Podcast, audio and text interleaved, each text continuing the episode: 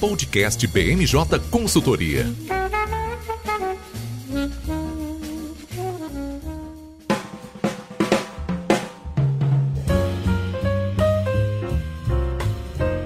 Olá, pessoal. Eu sou Fernanda César, consultora de legislativo da BMJ. Estamos começando mais um BMJ Podcast. Como sempre, trouxemos um time de especialistas para comentar os temas mais relevantes da semana. E nessa semana a gente teve pouca coisa, hein, pessoal? Apenas a abertura dos trabalhos no judiciário, no legislativo e tudo que vem com esse, esse novo momento da política brasileira em 2023. Bom, para comentar sobre tudo isso comigo hoje estão a nossa coordenadora de legislativo, Gabriela Santana. Tudo bem, Gabriela? Quanto tempo, né, Fernanda?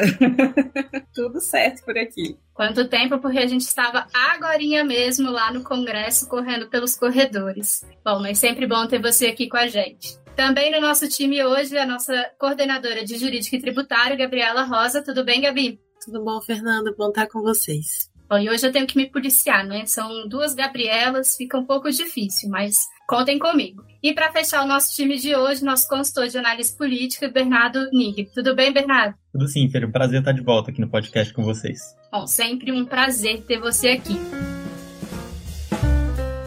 E assim, essa semana foi uma semana bem corrida para gente e para todo mundo aqui que cuida de política, né, nesse país. A gente teve vários assuntos, várias aberturas e vários indicativos de como o ano será para esse novo governo e para a oposição. Então, eu queria já chamar a Gabriela Rosa para nos contar como foi é, esse primeiro momento de abertura do, dos trabalhos no judiciário, principalmente agora, né? É a primeira vez que a gente entra aí no plenário do Supremo pós invasões de, do dia 8 de janeiro. Conta pra gente um pouquinho como foi essa perspectiva, Gabi. Bom, Fê, é, esse ponto que você trouxe foi realmente simbólico, né? A gente teve a abertura dos trabalhos com uma sessão, é praxe fazer aquela sessão de abertura mais solene, e a presidente do tribunal, Rosa Weber, ela fez uma fala, é, um discurso bem bonito, falando justamente sobre é, o efeito simbólico de todos estarem nesse plenário reconstruído após as invasões e os atos de vandalismo que aconteceram naquele mesmo espaço, né? Vale lembrar que vários aspectos do tribunal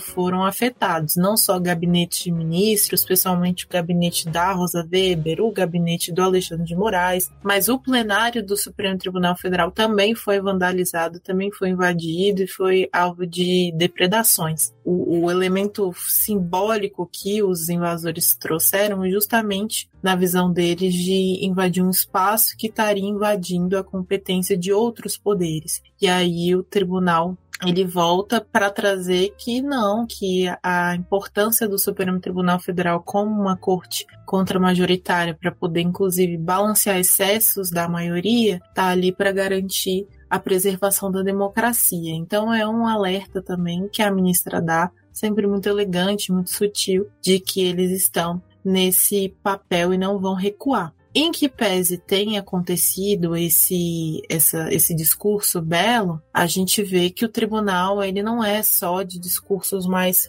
formalistas. A movimentação do tribunal todo foi justamente para ter uma pauta mais interessante para a Praça dos Três Poderes. É, a gente pode falar disso mais à frente, mas um comentário que a ministra Rosa Weber chegou a trazer falando com, enfim, alguém na mídia, foi justamente que a pauta que eles escolheram montar foi uma pauta para garantir e preservar a governabilidade do poder executivo. Então, deixar uma pauta longe da mira de aspectos políticos para não ter nenhuma questão dizendo que o poder judiciário está afetando o trabalho do executivo, sabendo que a gente inicia, como vocês bem tratam sempre, o relacionamento do poder executivo e legislativo não está numa situação 100% tranquila, porque a gente tem uma oposição muito grande. Então, tudo que o Poder Executivo não precisa, o Poder Judiciário trazendo problema. É, eu acho interessante isso que, que você trouxe, Gabi, porque a gente viu muito a repercussão dessas falas e a gente vai entrar depois em como foi a abertura do Legislativo propriamente dito, mas uma repercussão também disso é, dentro das falas dos representantes do, do, Poder Legislativo, porque é um impacto institucional né, que a gente tem e que a gente vai precisar tratar para esse ano. Mas eu queria ouvir também um pouco do Bernardo sobre esse assunto, para trazer uma, uma, uma pauta de análise política, um olhar aqui mais crítico para essa situação. Não, é isso mesmo, Pedro. Acho que vocês deram a tônica muito bem, porque eu acho que é pensar mesmo que o contexto institucional é delicado. Né? A gente vê aí a comparação com o governo passado, uma relação potencialmente melhor entre executivo e judiciário. Claro que sempre vão existir alguns atritos, mas a gente vê aí os conflitos potenciais entre judiciário e legislativo mais presentes. E é um momento que por conta muito dos atos de 8 de janeiro, que a gente já discutiu né, muito aqui no podcast mesmo, existe um clima de pacificação e de união aí que existe nessa tentativa de manter um ambiente político um pouco mais propositivo. É claro que a oposição vai continuar fazendo barulho, vai continuar é, causando alguns problemas para o governo, sem sombra de dúvida, mas a gente vê tanto o judiciário quanto os outros poderes tentando, às vezes, dar sinais de que tá, existe um diálogo possível e existe pautas que dá para avançar. Existe aí muitas pautas, a gente não cansa de falar aqui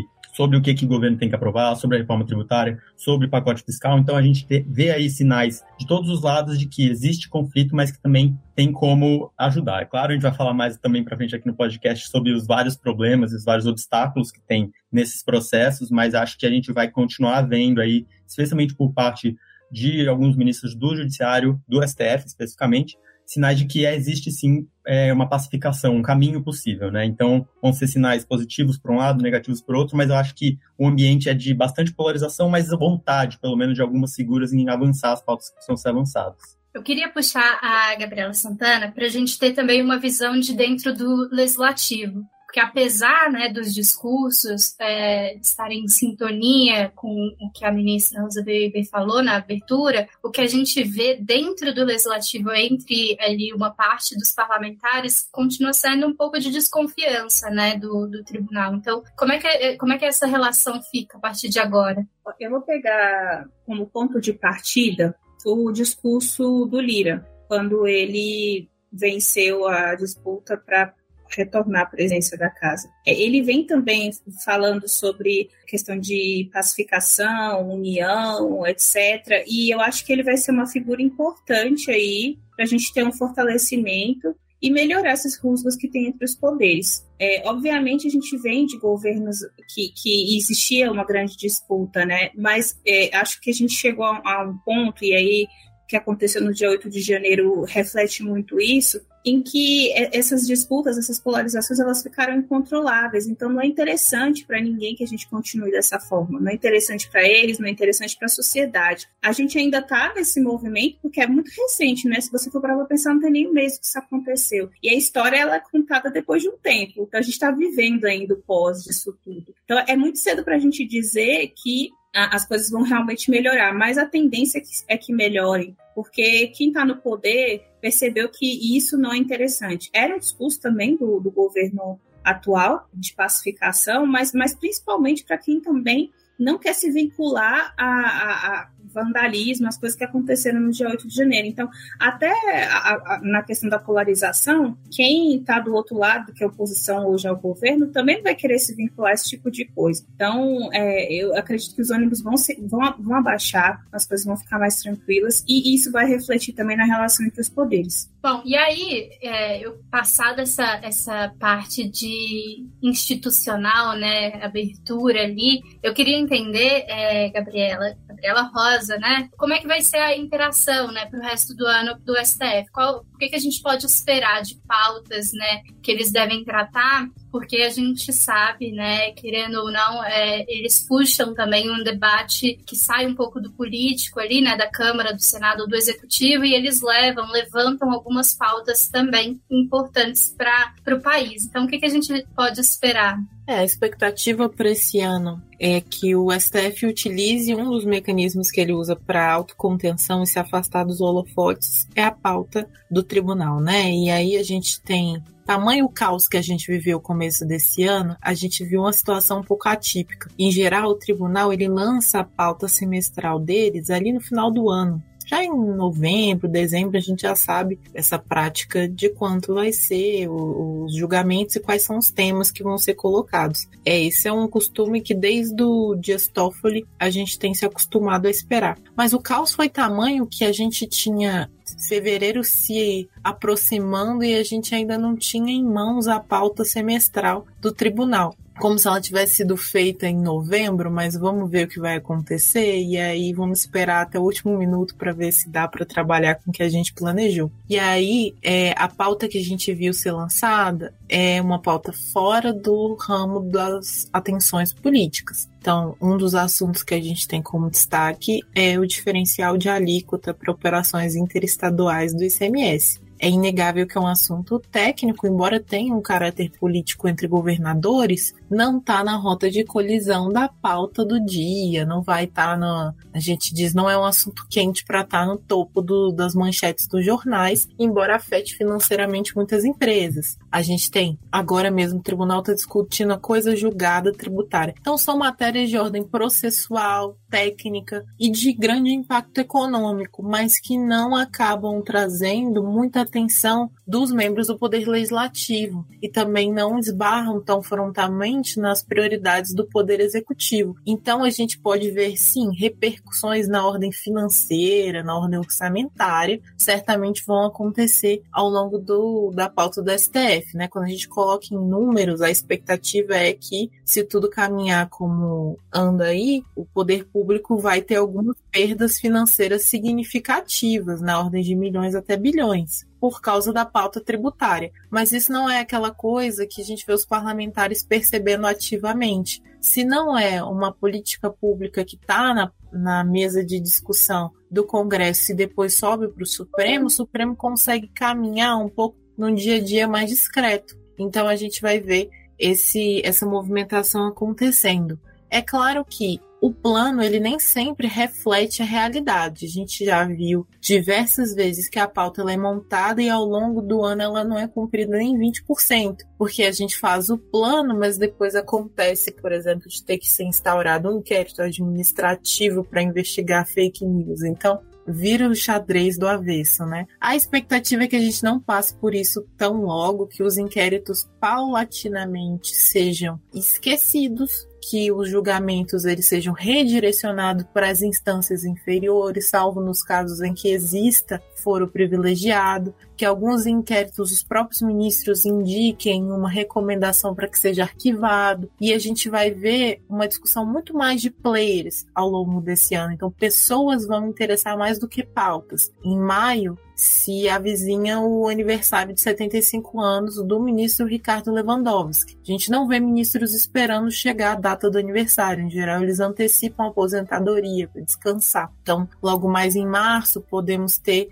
uma possível vaga aí abrindo. A gente vai ter também no final do ano, lá para outubro, a posição da Rosa Weber sendo vagada. E aí, a gente vai ter uma troca de presidência que também vai afetar. E a gente vai ter também a substituição na PGR. A gente tem em setembro a vaga do Augusto Aras, ele completa dois anos, ele já foi reconduzido, então ele não, não nem poderia, mas ainda que pudesse, ele jamais seria cogitado pelo governo Lula para ser reconduzido. Até gerou vários uma repercussão bem negativa, porque ele fez alguns comentários no discurso dele, no início da sessão do Judiciário, dizendo que discretamente o Ministério Público atuou para evitar atos extremistas de risco ao Estado Democrático de Direito, ainda que a imprensa tenha dito que o Ministério Público não fez nada. Não era o espaço para esse tipo de alfinetada. Além de ser deselegante, não passou nenhuma mensagem positiva e só deixa claro que não tem nenhum alinhamento entre o Ministério Público hoje e o Poder Executivo. Então, essas são as expectativas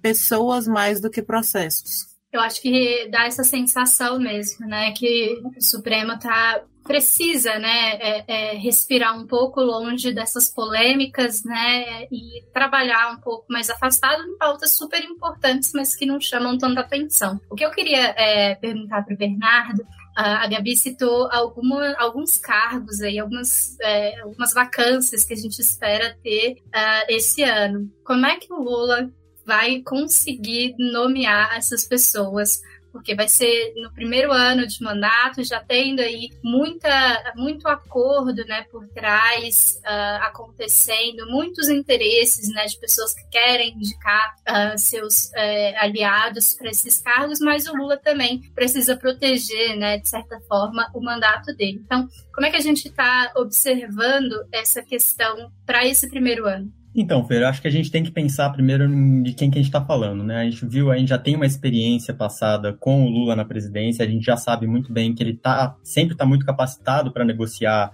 essas indicações que tem que acabar passando pelo legislativo. Então, esse perfil negociador, especialmente no ambiente político que a gente está, de tamanha polarização, de uma oposição fortalecida, ainda que né, balançada com alguns dos episódios recentes, a expectativa é que ele continue nesse processo. Então, vai haver, é claro, essa, esse, esse, essa intenção que você falou de proteger é, o próprio mandato, de indicar alguém que seja próximo e alinhado. Isso a gente vê, independente de qual governo, né? É muito difícil a gente pensar uma indicação para o STF de alguém que não seja, que não defenda de fato o governo, né? É muito difícil você pensar alguém que seja, vai lá e, e atue contra o governo, especialmente no momento que, apesar de essa polarização e de ter tido um resultado bastante próximo no seu opositor durante as eleições, ainda está muito fortalecido institucionalmente. Eu acho que até pensando já, para puxando um pouquinho para a pauta seguinte da posse do Congresso, as eleições e as vitórias, né, tanto na Câmara, que já era esperado, quanto no Senado, reforçam que ele tem ali um poder de interlocução muito forte. Então, a nossa expectativa é de que ele consiga, sim, sem muitos problemas, indicar alguém que consiga defender ele, né? A gente não tem ainda um nome tão claro, tão forte, assim, para qual quem ele vai indicar nesses dois momentos, mas a perspectiva é de ser alguém que consiga, sim, substituir os ministros de forma a manter o governo blindado. A gente tem algumas figuras ali que não são tão próximas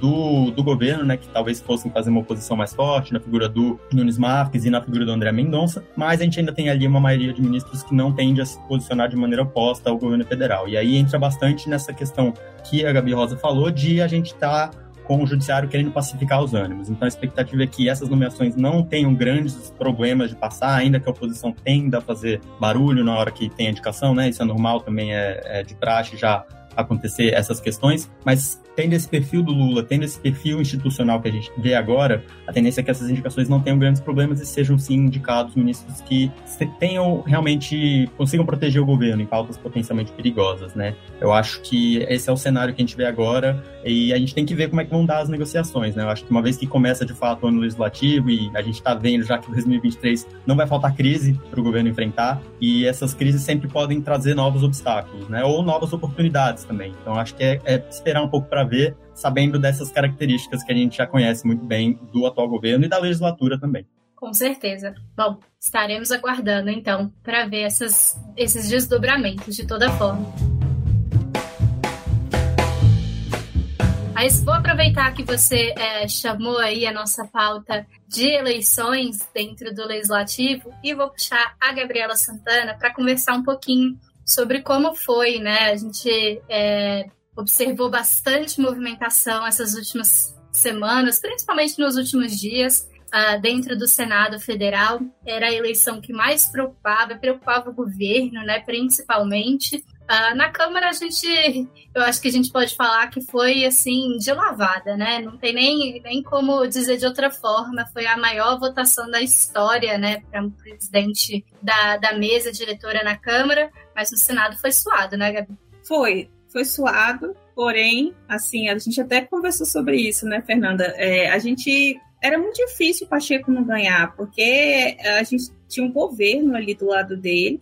Claro, o Rogério Marinho era um candidato forte e tal, mas é, o Pacheco já estava conversando ali há muito tempo, já tinha muita gente aliada. A gente fala também, puxando aí para falar do Bernardo, o poder de negociação do, do, presidente Lula também entrou nisso. Muito, muito difícil que, que ele não conseguisse a reeleição. Mas sim, foi mais apertada. Ele com certeza passou aí umas, umas borboletas no estômago, mas como a gente viu ele dando aquele sorriso, assim, mais tranquilo aí no plenário, acho que ele já sabia que ia dar certo, né? E foi a primeira grande vitória do governo legislativo, com certeza, porque a gente sabe como é que está configurado o, o Senado Federal é, para essa legislatura. É, o cenário hoje não, não é o melhor para o governo, mas pensando na composição de votos para o Pacheco, a gente vê que já é possível aprovar uma PEC ali dentro do, do plenário do Senado. Então, é, é um, é um bom indicativo. O governo saiu fortalecido tanto da eleição do Lira como da eleição do Pacheco. E é interessante a gente pensar também, e a gente também estava falando sobre isso, né, Fernanda, de como as forças políticas elas se reorganizam. Quando o Lira venceu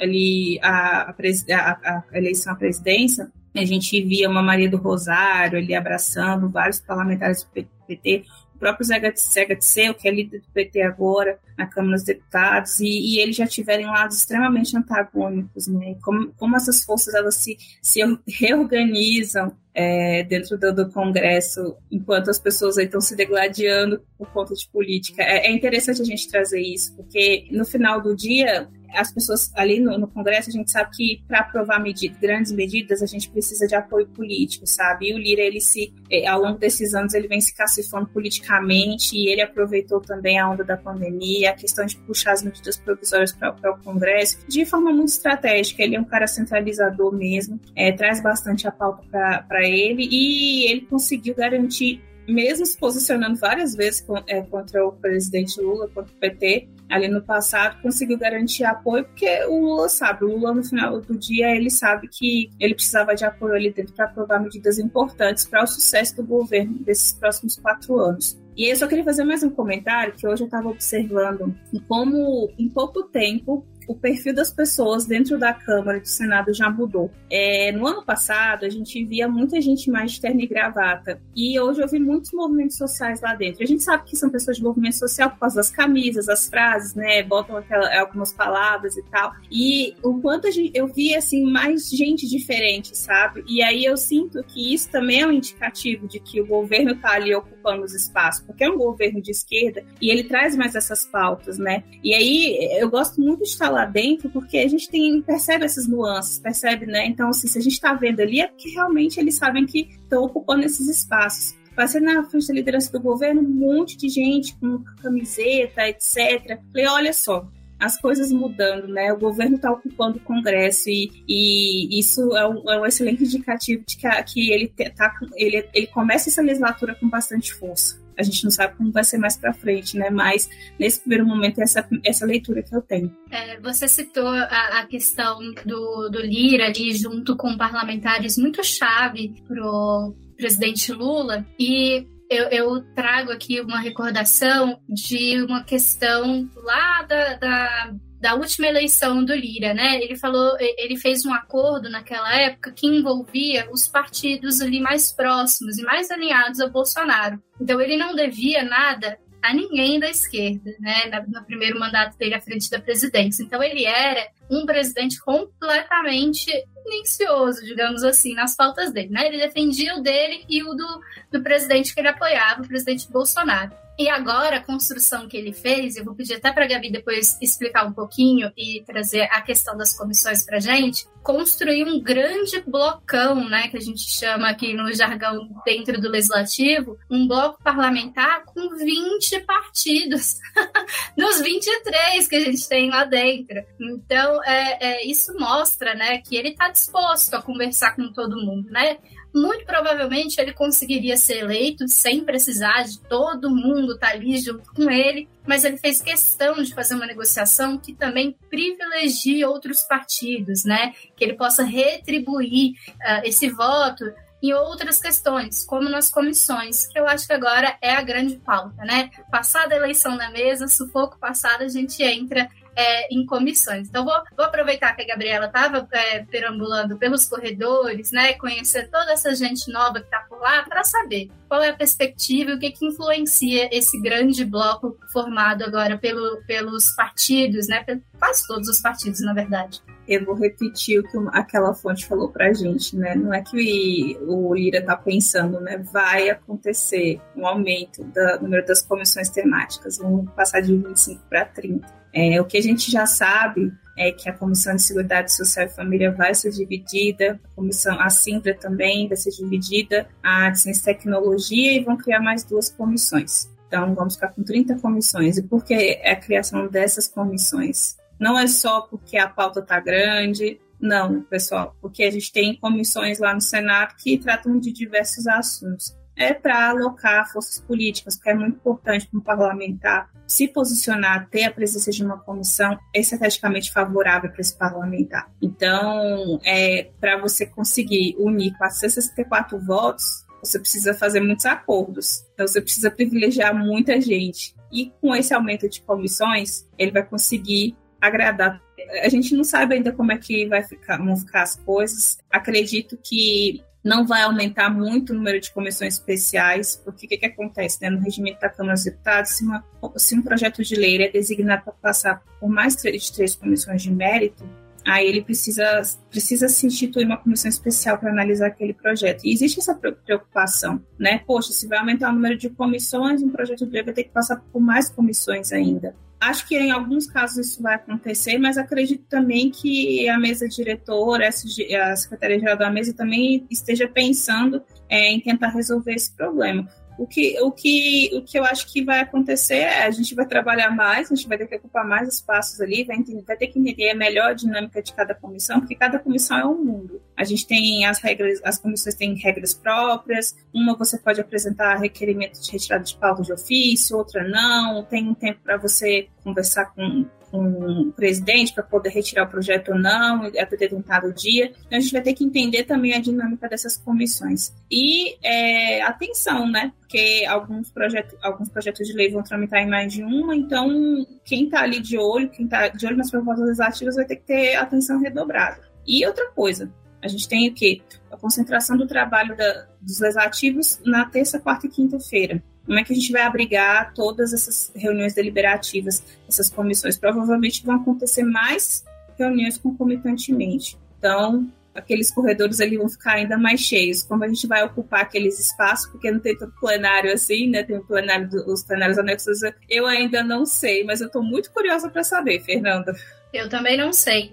Mas eu sei de uma coisa, isso é muito importante porque várias pautas né, que o governo trabalha e precisa trabalhar, são promessas, vão entrar em comissões, né? A gente sabe que as grandes devem, podem vir por medida provisória, é, ou podem vir por outro outro instrumento, mas a maioria a gente vai é, passar pelas comissões e a gente não tem uma situação assim ainda desenhada para saber se vai ser favorável ou não, né? Esse, esse novo desenho das comissões.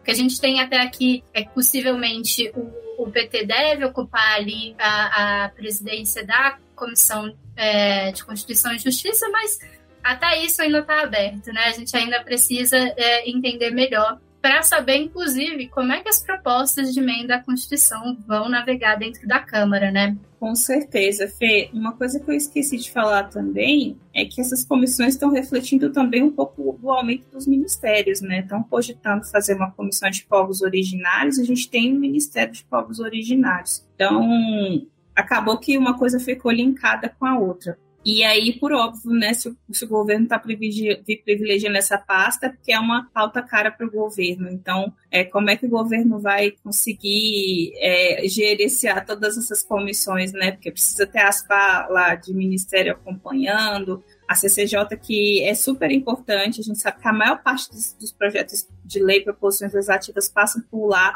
Precisa também, é, as, as, as, emendas constitucionais, as propostas de emenda da Constituição precisam passar na CCJ.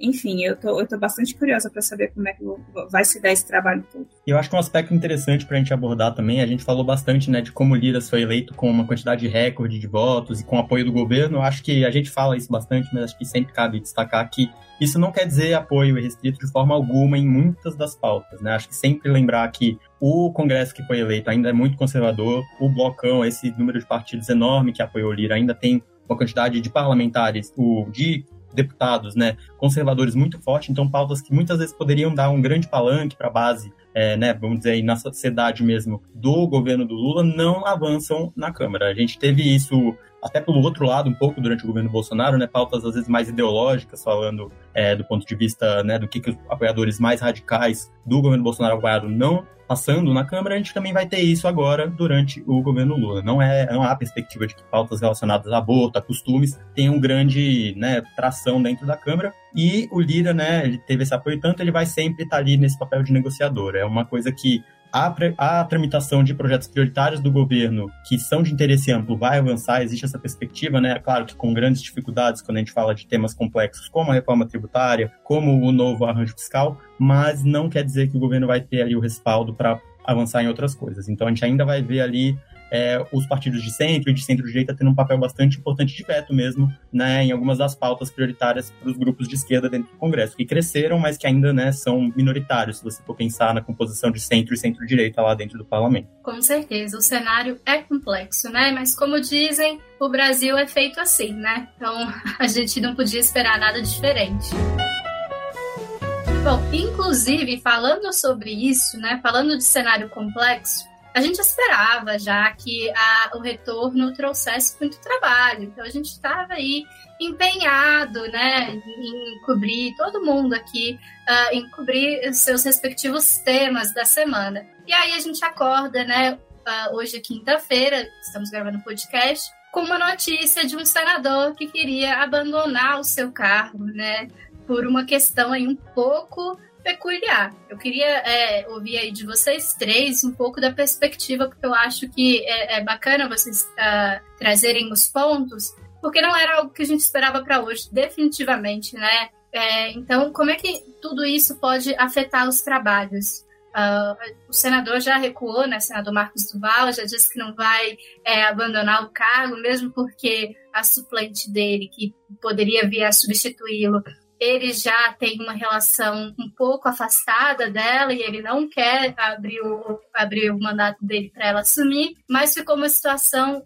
bem complicada aí para explicar esse envolvimento do, do ex-deputado Daniel Silveira e essa reunião que teria acontecido na presença do ex-presidente Bolsonaro. Bernardo, explica pra gente. Pois é, Fernanda, você me colocou aqui numa sinuca de bico, porque para explicar isso daí é um vai e volta que não acaba e que não tem fim, né? Mas acho que só para é, deixar mais claro aí para quem está ouvindo a gente, já é uma história cheia de contradições do princípio, né? A gente teve, como você bem comentou, ele falando sobre o caso na madrugada de quinta, de quarta para quinta, né? Então aí no dia madrugada do dia 2, afirmando que haveria, teria havido uma conversa no final de dezembro, depois das eleições já entre o ex-deputado Daniel Silveira e o, na época ainda presidente em exercício, Jair Bolsonaro, na qual o Daniel Silveira teria proposto para ele é, um plano de gravação do presidente do Tribunal Superior Eleitoral e membro, né, ju, é, juiz do STF, o Alexandre de Moraes, de forma que ele pudesse conseguir alguma declaração que comprometesse o processo eleitoral, né? Aí a partir disso, segundo de novo afirmações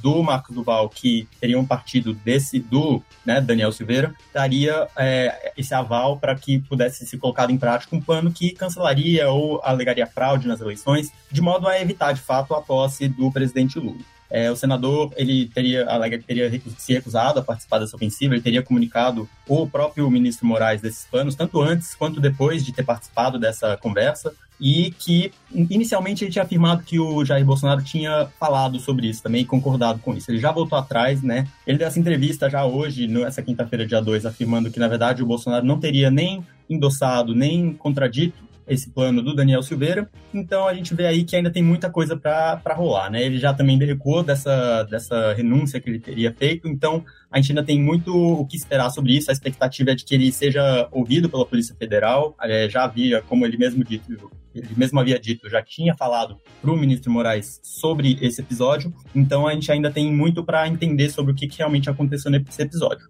Acho que um fato que também cabe destacar aqui antes da gente entrar nos pormenores dos impactos, né, dessa possível é, desse episódio, é que o próprio ex-deputado Daniel Silveira também foi preso nessa manhã do dia 2, então quinta-feira. Ele foi preso por descumprir medidas cautelares do STF. Acho que cabe a gente lembrar aqui que ele havia tido a prisão dele declarada, mas depois o Bolsonaro fez um induto presidencial para impedir que ele fosse preso. Então, várias questões aí ainda para ser resolvidas dentro do judiciário mas ele foi né, preso efetivamente na manhã desse dia 2. E a gente não tem. A afirmação é de que não tem relação direta com esse episódio agora revelado pelo é, senador Marcos Duval. Mas é claro que nesse processo, uma vez preso, ele vai ser também perguntado sobre isso, ele pede o foro privilegiado, né, uma vez que não foi é, eleito e teve, de fato, agora a posse do Congresso, então muita coisa aí é uma, uma bagunça completa, mas que tem muitos impactos, no caso, para a estabilidade política, né, e se realmente for constatado um possível envolvimento do, do ex-presidente Jair Bolsonaro, a gente aí tem muita coisa para rolar com relação a ele. Bom, eu queria é, puxar a Gabriela Rosa para comentar assim, né? A gente estava falando mais cedo que o, o Supremo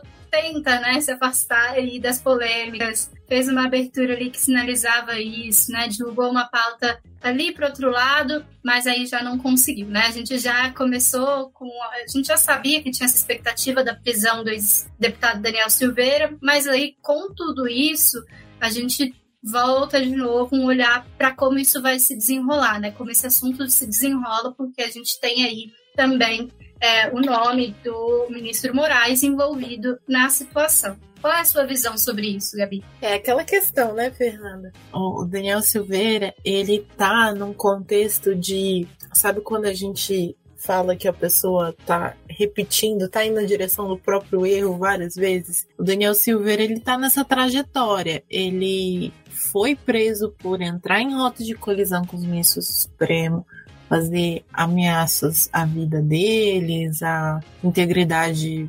física da casa, do prédio, de tudo, que é um enquadramento perfeito no que o regimento interno do tribunal coloca para realmente situações de ameaça, então nem daria para questionar nenhum inquérito em relação a isso. Ele realmente afrontou diretamente os dispositivos que falam desse tipo de questão. E agora ele mais uma vez ele trata a situação de ter que se submeter à frente do Alexandre de Moraes com desrespeito, com deboche, né? Isso na verdade foi expressamente falado pelo ministro. Ele sentiu deboche na postura do Daniel Silveira. E uma coisa que a gente já viu é que o tribunal ele não está se sujeitando mais a posições de deboche no passado, tudo isso era resolvido com gracejo, né? O, o, ministro debocha, daí um debocha do outro, aí fica naquela, naquele acerto, digamos, de comadres. Mas agora o que o STF colocou na mesa é que ele vai se impor para ser respeitado. Então, toda e qualquer situação que eles sentirem que a autoridade foi desrespeitada, mesmo que eles tenham esse esforço de sair, do holofote, você vai ver os ministros se impondo para responder duramente essas provocações. Sobretudo, um ponto que eu gosto de lembrar muito no STF é que a gente viu um episódio quase único é, nesses últimos anos de STF, que é a união entre os ministros. Eles eram bem coordenados, um endossava a fala do outro. Só que agora, voltando, digamos, a circunstâncias minimamente estáveis politicamente, a gente volta àquele patamar anterior de 11 ilhas. É, então, os ministros eles são incontroláveis, porque eles são autoridades que estão na máxima posição que a República pode assegurar para alguém. Então, eles estão num, numa circunstância de que o Alexandre de Moraes ele também não é controlado pela Rosa Weber. Então, por mais que ela peça parcimônia, vamos ter um relacionamento apaziguador, não quer dizer que ela vai ser ouvida em todas as vezes. Então, a gente tem esse risco de se os ânimos se acirrarem muito, os movimentos de resposta do Alexandre de Moraes podem ser também descoordenados com ânimos do tribunal. E aí pode vir uma resposta mais dura. Se acontecer, na hora de referendar as decisões deles, o que vale é respeitar o tribunal. Rosa Weber é a ministra da colegialidade, a gente comenta isso então, se ele tomar alguma posição que destoa desse posicionamento, o tribunal vai se proteger e vai ficar todo mundo parceiro, essa união volta a acontecer. Mas nos bastidores a gente pode ter uma outra represária, ele pode de alguma forma sofrer algum afastamento entre seus pares.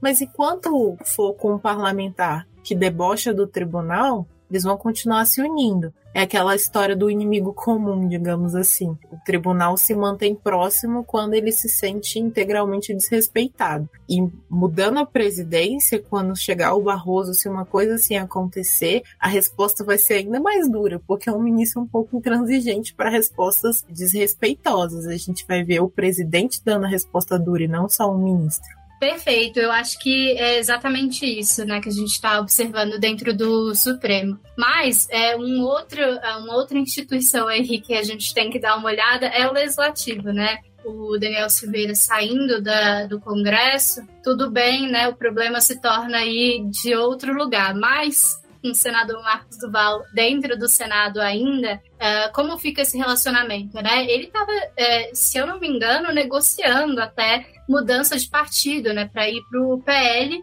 e agora eu acho que já não vai acontecer mais, né? Fernanda, o PL foi um partido que o Bolsonaro utilizou para brigar a sua tentativa de reeleição e os seus aliados. Mas ele já tinha, entre aspas, dono, que é o Valdemar Costa Neto e o PL sempre foi parte do Centrão. Depois dos atos do dia 8 de janeiro, isso é que a gente pode chamar de ato, né, porque a gente teve aí muita depredação, a gente sabe que o bolsonarismo ele sai enfraquecido disso. E eu vejo essa movimentação do Marcos Duval como mais um ponto de enfraquecimento do bolsonarismo, porque ele disse, independente de se ele voltou atrás ou não, que ele foi coagido ao gravar o Alexandre de Moraes dizendo que ele estava realmente passando os limites institucionais. Ele pode voltar atrás, é, aí né, a questão do, com, com o Bolsonaro, etc. Mas a gente teve um tweet do Carlos Bolsonaro, filho do, do ex-presidente, é, dando uma alfinetada. É, ele deve ter sofrido muita pressão. No final do dia, a gente sabe que essas pessoas são pessoas, né? Com suas próprias vidas. O cara mandar isso numa madrugada, então a pressão que ele sofreu. É, mas todos esses atos que são públicos, eles, eles repercutem de alguma forma. E hoje, do jeito que as coisas estão, depois que aconteceu no dia 8, certamente Bolsonaro não está enfraquecido disso. E mais além, a ala bolsonarista do PL também vai se recolher. E aí a gente reforça aquele ponto que a gente estava até conversando né, com algumas pessoas ali dentro da Câmara hoje. Né? Será que não vai ter uma divisão dentro do PL, da ala bolsonarista e a da, do Valdemar? Será que isso aí não vai fazer com que o PL queira se afastar ainda mais da, da figura do, do ex-presidente Bolsonaro? Hoje o Valdemar estava prestando depoimento à PF, ele já mudou, né? Disse que a fala que, tinha várias minutas de um possível golpe, não era, tinha duas ou três e que ele moía os papéis, que não tinha nome, etc. Então você vê que existe um afastamento é, do que vinha se falando há tanto tempo. Certamente, assim, falando tudo isso para dizer que hoje o bolsonarismo se enfraqueceu mais uma vez. E também acho que vale a gente pensar nesse momento que todas essas informações, por mais controversas que tenham sido, por mais que ele tenha mudado a versão, colocam o Bolsonaro ali naquela mesma sala ouvindo o que o Daniel Silveira falou. E isso é muito difícil se essas versões realmente forem confirmadas, se os prints de mensagens trocadas forem realmente confirmados, coloca o Bolsonaro ainda numa posição mais complexa. A gente já vem é, verificando que ele está muito silencioso, que não está tendo um papel muito ativo publicamente como uma figura de oposição, e esse episódio é mais um prego no que parece se tornar o caixão dele politicamente, pelo menos no curto prazo. Não só do ponto de vista jurídico, já enfrenta cada vez mais potenciais né, processos aí que podem complicar a vida dele voltando para o Brasil, mas também politicamente, que nem você falou, perdendo apoio até dentro do próprio partido. E eu acho que isso, esse episódio todo também traz problemas é, e questões, vamos dizer assim, para o atual governo que independem do Bolsonaro. Porque acho que um fator que a gente não abordou é que dentro dessa denúncia feita pelo Marco Duval também envolvem o GSI e o, as Forças Armadas, né? Ele falou que havia envolvimento de pessoas do GSI, então que havia pessoas dentro do órgão do governo que tinham conhecimento desse plano, poucas pessoas, mas isso também se liga aos episódios recentes que a gente tem visto já no atual governo sobre exonerações no GSI, sobre figuras próximas ali da ativa, próximas ao Bolsonaro, ainda tendo alguma influência nas ações dentro do, do órgão. Então coloca ali mais um problema, talvez, para o governo enfrentar na relação com os militares. A gente já viu ali é, no 8 de janeiro, é claro, uma potencial crise, né, esse acirramento dos ânimos ali, que eventualmente culminou, não necessariamente por causa dos atos do 8 de janeiro, né, mas na saída do comandante do Exército. E esse é um fator que, caso sejam reveladas novas informações, também podem complicar essa relação. A gente sabe que o Lula tem se mostrado até que habilidoso em lidar com o ministro da Defesa, José Múcio, em lidar com as forças, mas a gente ainda tem água para rolar. E o próprio Marcos Duval chegou a falar sobre, chegou a cogitar a ideia de avançar com a CPI dentro do Congresso para investigar os atos do 8 de janeiro. É claro que a viabilidade de avaliar, de fazer essa CPI ainda é complicada, a gente ainda tem vários fatores que impactam. O próprio governo não estava tão favorável a essa CPI no passado porque tinha potencial de né, falarem sobre omissão, de talvez do próprio ministro da Justiça, do próprio governo, mas agora com esses novos elementos pode ser que tenha ganhe força de novo essa ideia. E aí, novamente, o exército pode entrar na jogada, o GSI pode ser colocado contra a parede. Então a gente vê aí que essa crise ainda pode dar muito problema mais para frente para o governo na maneira como ele interage dentro do próprio corpo governamental. Bom, então com certeza a gente vai ter que acompanhar as cenas dos próximos capítulos, né? Vicente a gente só teve, na verdade, menos de 24 horas, né, para entender essa situação. Talvez na semana que vem a gente consiga trazer mais informações de desdobramento sobre esse caso. De toda forma, o nosso podcast está chegando ao fim. Eu gostaria de agradecer aos nossos convidados dessa semana e aos nossos ouvintes. Como sempre, para ficar por dentro de outras informações sobre o cenário brasileiro e internacional, siga a BMJ nas redes sociais Espero vocês na próxima semana. Até mais. Podcast BMJ Consultoria. Não deixe de acompanhar a BMJ em nosso site www.bmj.com.br e em nossas redes sociais.